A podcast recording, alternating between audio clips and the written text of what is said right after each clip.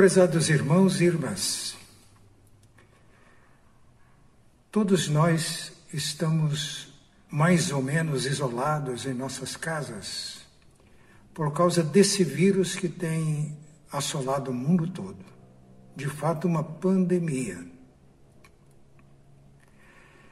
Mas como desejamos uma abertura?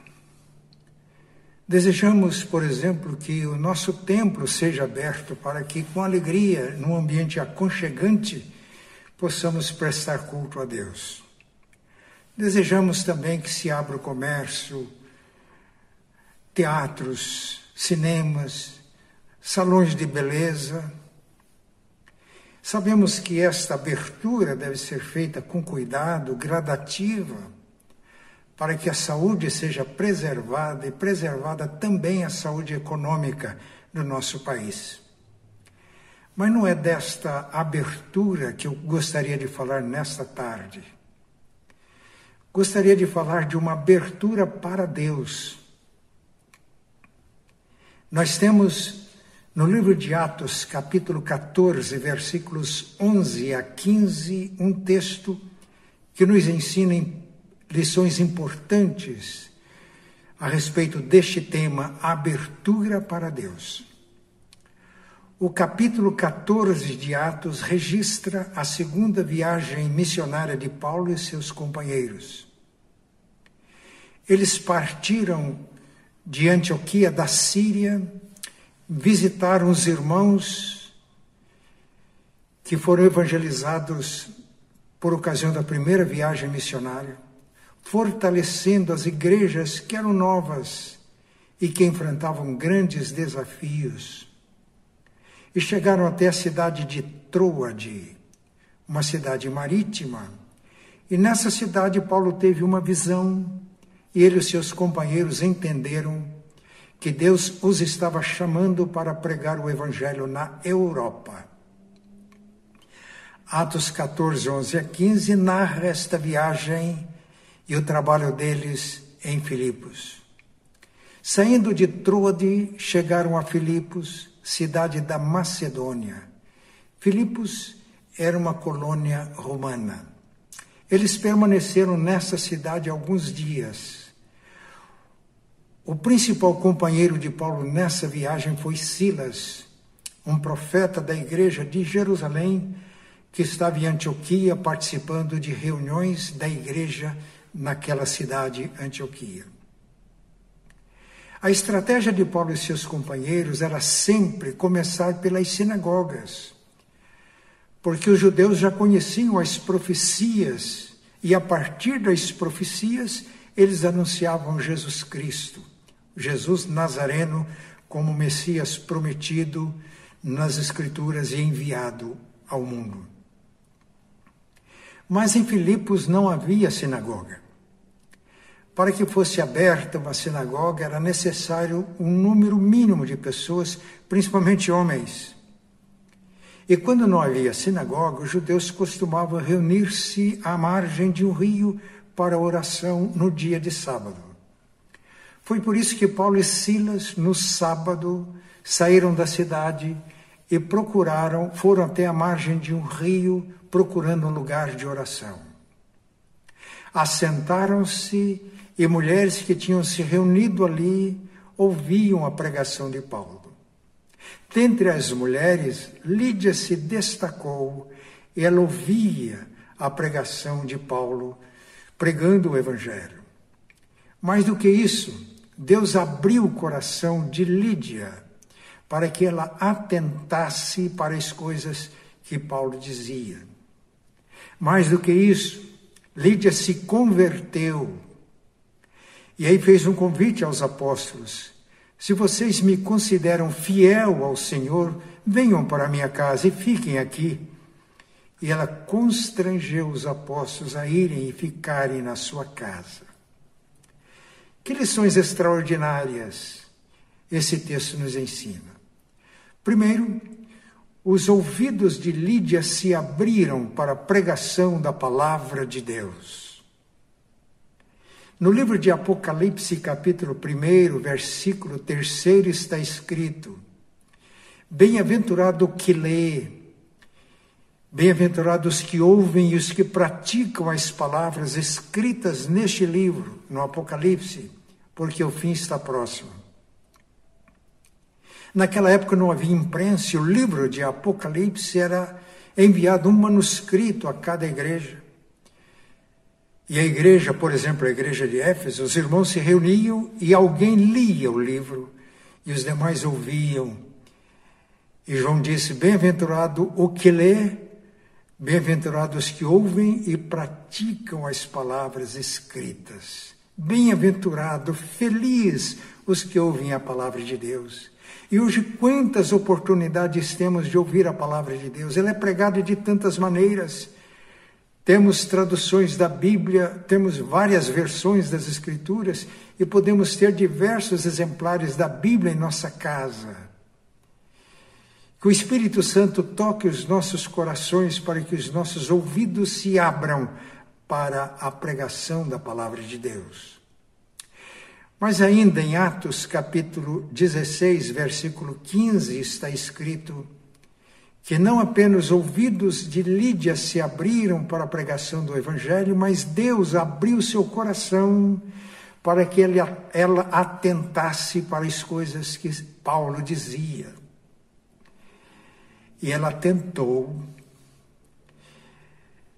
acolheu a pregação, converteu-se e foi batizada, ela e todos de sua casa. E aí ela abriu também a sua casa para o serviço de Deus. Fez o convite aos apóstolos: se vocês me consideram fiel ao Senhor, venham para minha casa. E eles foram constrangidos a se hospedarem na casa de Lídia. Eram pregadores itinerantes, tinham deixado as suas igrejas, Jerusalém, Antioquia, para irem de cidade em cidade proclamando o Evangelho de Cristo e encontram agora uma casa que os acolhe. Na Epístola aos Hebreus está escrito que devemos praticar a hospitalidade, porque alguns, não sabendo, praticando a hospitalidade, hospedaram anjos. E na Bíblia, no Novo Testamento, nós percebemos como as casas foram importantes para o Evangelho, para a pregação de Cristo. Jesus entrou na casa de Simão e a sogra de Simão foi curada. Jesus entrou na casa de Zaqueu e Zaqueu foi transformada, sua casa toda abençoada, e ele tornou-se uma bênção para as pessoas dos seus dias. No livro de Atos, Jesus continua entrando nas casas através dos seus mensageiros, dos seus apóstolos missionários. Ele entrou na casa de Judas em Damasco por intermédio de Ananias, que ministrou a Saulo, Saulo foi curado da cegueira, foi batizado e ficou cheio do Espírito Santo. E foi a partir de uma casa que se desenvolveu o grande trabalho missionário de Paulo. Pedro foi orientado por Jesus e dirigido pelo Espírito Santo entrou na casa de Cornélio Cornélio reuniu os seus parentes e amigos íntimos e toda a casa de Cornélio, todo o seu oicos, todo o seu círculo de relacionamentos recebeu o evangelho. Houve conversões e nasceu uma igreja forte na cidade de Cesareia. Aqui Paulo e Silas entram na casa de Lídia, e a casa de Lídia é abençoada e a casa de Lídia tornou-se uma bênção para Filipos. Paulo e Silas continuaram o seu trabalho. Por causa do Evangelho, eles foram presos, açoitados, lançados no cárcere interior, mas Deus agiu. E como resultado da ação de Deus, o carcereiro de Filipos se converteu acolheu Saulo, eh, Paulo e Silas na sua casa, foram ministrados, converteram-se todos também foram batizados. Quando Paulo e Silas saíram da cadeia, eles foram para a casa de Lídia, Atos 16, 40. E encontrar os irmãos reunidos e fortalecer os irmãos. Que coisa maravilhosa! Já tinha nascido uma igreja em Filipos, na casa de Lídia. Agora, outra igreja na casa do carcereiro, porque onde estiverem dois ou três reunidos no nome de Jesus, ele está presente e a presença de Jesus é o DNA da igreja. E muitos lares em Filipos se abriram, foram alcançados e tornaram-se também centros de adoração, de evangelização e de ensino da palavra de Deus. Mais tarde, Paulo escreve uma carta aos cristãos de Filipos e nessa carta o tom é alegria. E percebemos na leitura da carta como ele tinha um relacionamento afetivo com esses irmãos de Filipos, a primeira cidade da Europa que recebeu o evangelho por intermédio de Paulo, Silas e seus companheiros. A partir dali, ele foi alcançando Tessalônica, Bereia, Atenas, Corinto, e o evangelho se estabeleceu na região do Ilírico, que tive a oportunidade de visitar no ano passado, quando visitei a Albânia e o trabalho que está sendo ali realizado. Que os nossos ouvidos continuem abertos para ouvir a palavra de Deus que os nossos corações se abram para acolher Deus, que é anunciado em Sua palavra, Jesus, como Senhor e Salvador, que vem morar em nós pelo Espírito Santo.